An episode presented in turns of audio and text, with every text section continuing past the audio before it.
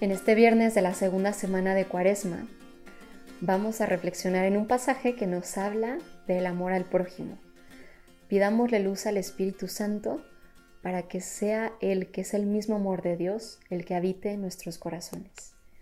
En el nombre del Padre, del Hijo y del Espíritu Santo. Amén. Gracias Espíritu Santo por estar aquí conmigo.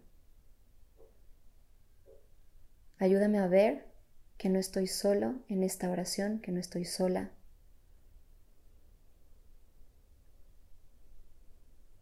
Pon en mi corazón esos sentimientos, esas actitudes, esas palabras que me hagan ser más como Jesús. Te entrego todo lo que traigo, mis preocupaciones, distracciones, agobios.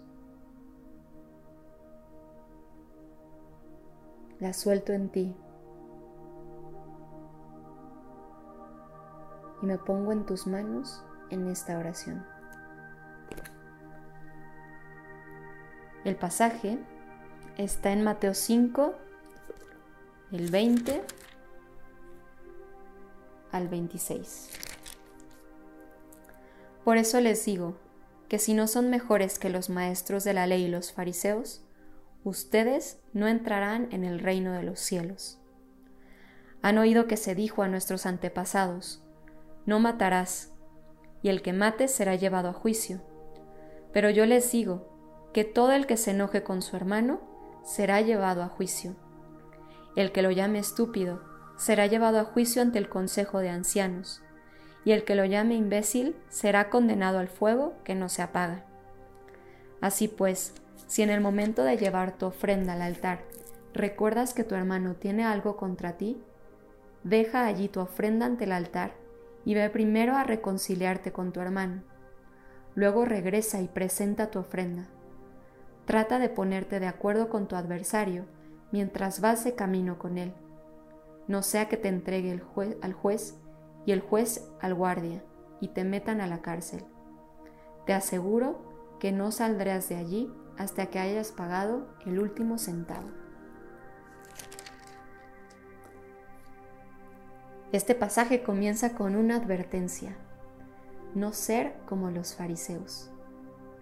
En aquel tiempo ellos eran personas que cumplían la ley, que se dedicaban a estar en el templo, a enseñar a los demás, a ver que se cumpliera la ley de Moisés al pie de la letra. Si buscan en el libro de Levítico, viene desarrollado todo lo que implicaba la ley de Moisés, porque además de los diez mandamientos, luego se hizo toda una extensión de lo que significaba cada mandamiento.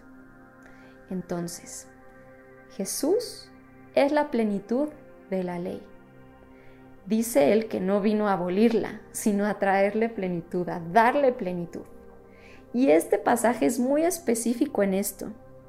Jesús hace referencia, se dijo, no matarás, pero yo les digo, y empieza con todas estas enseñanzas para decirnos cómo no tratar al prójimo, qué cosas no decirle, que bueno, viene con palabras ahí muy específicas, pero se refiere a que Jesús se fija en lo que hacemos con los demás cómo este amor es en verdad más allá de la ley, más allá de lo escrito. Es en cada momento con lo que el Espíritu Santo te inspire de cómo amar al que tienes enfrente.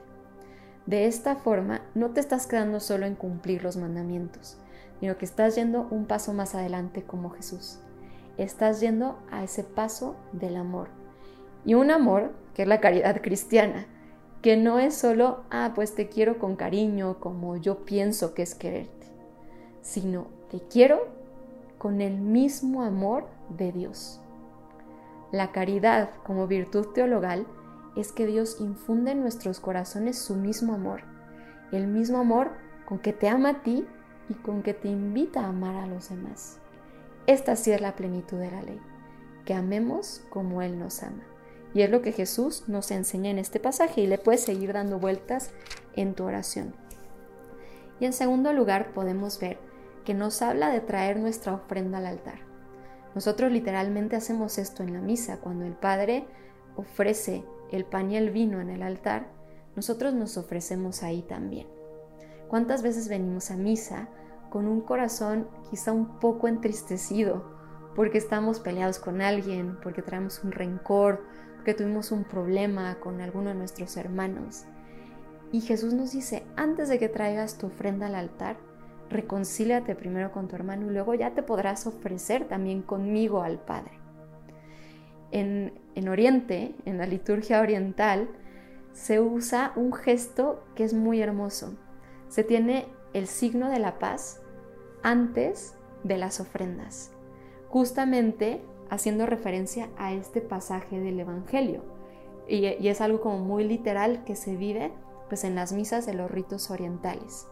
Nosotros lo tenemos de forma diversa. Invitamos a, Jesús a, a, que venga y que nos dé esa paz y que nos damos la paz entre nosotros justo antes de la comunión, de recibirlo en la Eucaristía, como un signo de esta comunión primero entre nosotros y luego también con Dios. Son dos formas diversas de celebrar la misa, pero que son muy hermosas y que nos hablan de este pasaje. Dale vueltas a tu vivencia de la misa en esta oración y cómo llegas al altar. Cómo puedes llegar a lo mejor con un corazón más limpio, pensando en aquella persona con la que te tienes que reconciliar y que ojalá en esta cuaresma aproveches esa oportunidad.